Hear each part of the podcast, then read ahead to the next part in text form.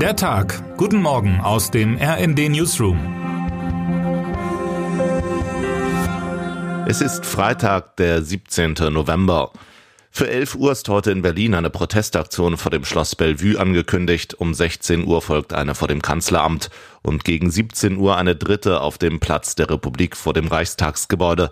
Der Anlass ist in allen Fällen derselbe. Recep Tayyip Erdogan kommt.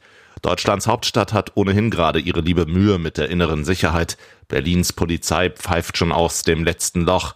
Seit dem 7. Oktober gibt es in Berlin bereits 116 Demonstrationen mit Nahostbezug. Anfangs überwogen Sympathiekundgebungen für die von der Hamas überfallenen Israelis. Inzwischen dominieren Proteste gegen den Einsatz militärischer Gewalt in Gaza. Die Nahostkrise lässt die Emotionen in der Hauptstadt mittlerweile gefährlich hochkochen. Radikale Moslems probten schon zündelnd den Aufstand und wollten, wie sie in sozialen Medien schrieben, Neukölln zu Gaza machen. Zugleich ist ein Teil der Klimaaktivisten angesichts der wackelnden Umweltetats der Bundesregierung frustriert wie nie und fest entschlossen, die sattsam bekannten Eingriffe in den Straßenverkehr zu verstärken. Und jetzt kommt zu allem Überfluss auch noch der türkische Präsident. Ein schwieriger Freitag hat begonnen.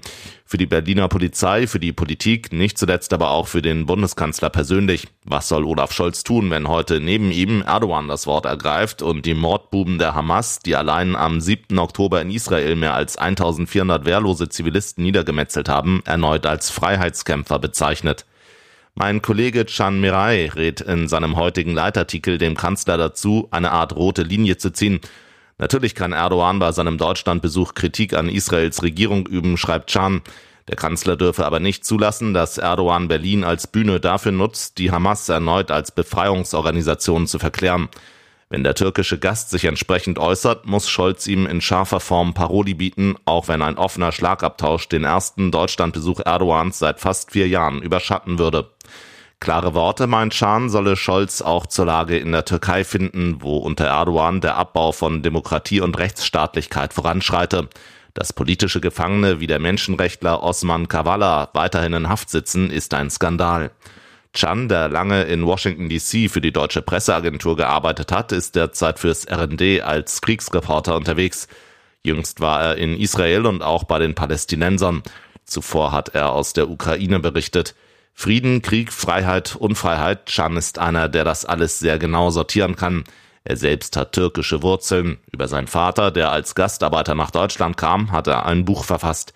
Jeder Kollege ahnt, nie würde Can über die deutsch-türkischen Beziehungen im Allgemeinen oder Erdogan im Besonderen irgendetwas Unbedachtes schreiben. Unsere Sportredaktion freut sich unterdessen über ein Interview mit dem Fußballer Miroslav Klose. Das Gespräch dreht sich ums Tore-Schießen, etwas, das der gegenwärtigen Nationalmannschaft in der Vergangenheit oft nicht so recht gelingen wollte. Sogar Leinen ahnen, dass es hier um einen nicht ganz unwichtigen Aspekt beim Fußball geht. Was nützen gute Leute im Mittelfeld oder auch in der Abwehr, wenn vorn der entscheidende Schuss daneben geht oder gar nicht erst gewagt wird? Am Ende braucht Deutschland einen echten Knipser, der die Vorarbeit der vielen tollen Offensivkräfte, die wir haben, auch vollendet, sagt Klose. Im 16-Meter-Raum hilft es einfach, wenn man jemanden hat, der mit rechts, links, mit dem Kopf treffen kann, nicht viele Chancen braucht. Klose selbst gelangen in seiner Zeit in der Nationalmannschaft 2001 bis 2014 sage und schreibe 71 Treffer. Kein anderer deutscher Spieler kann auf eine solche Bilanz verweisen. Die Defizite der heutigen Mannschaft sieht er jedoch weniger im Technischen als in der Grundhaltung. Klose rät zu mehr Teamgeist und mehr Resilienz. Ich habe 13 Jahre in der Nationalelf gespielt und wir hatten immer einen Kern an Jungs, die die Dinge mehr oder weniger selbst bestimmt haben. Im Training, in den Spielen, in der Kabine. Jetzt hast du viele, vielleicht zu viele, die diese Aufgaben nicht übernehmen wollen. Auch mal hinzustehen, wenn es nicht so läuft, Kritik anzunehmen. Wer in den zurückliegenden ungewöhnlich milden Novemberwochen vergessen hat, Winterreifen aufzuziehen, könnte dies schon am Wochenende bedauern. In Teilen Deutschlands, im Sauerland zum Beispiel, wird der erste Schnee erwartet. Boulevardzeitungen sprechen schon von einem Wetterhammer. Ganz so schlimm aber wird es in den meisten Teilen des Bundesgebiets wohl nicht kommen. Und seien wir ehrlich, die jetzt bevorstehende Abkühlung ist in Wahrheit nur die Anpassung der tatsächlichen Wetterlage an die langjährige Normalität eines Novembers in Deutschland. Sehen wir es also positiv, käme der November plötzlich als neuer Wonnemonat daher, müssten wir uns Sorgen machen. Wer heute wichtig wird. Italiens Ministerpräsidentin Giorgia Meloni, seit Oktober 2022 im Amt, gerät innenpolitisch immer mehr unter Druck. Für den heutigen Freitag haben mehrere Gewerkschaften zu einem landesweiten Generalstreik aufgerufen, um gegen die Politik von Melonis Rechtsbündnis aus drei Parteien zu protestieren.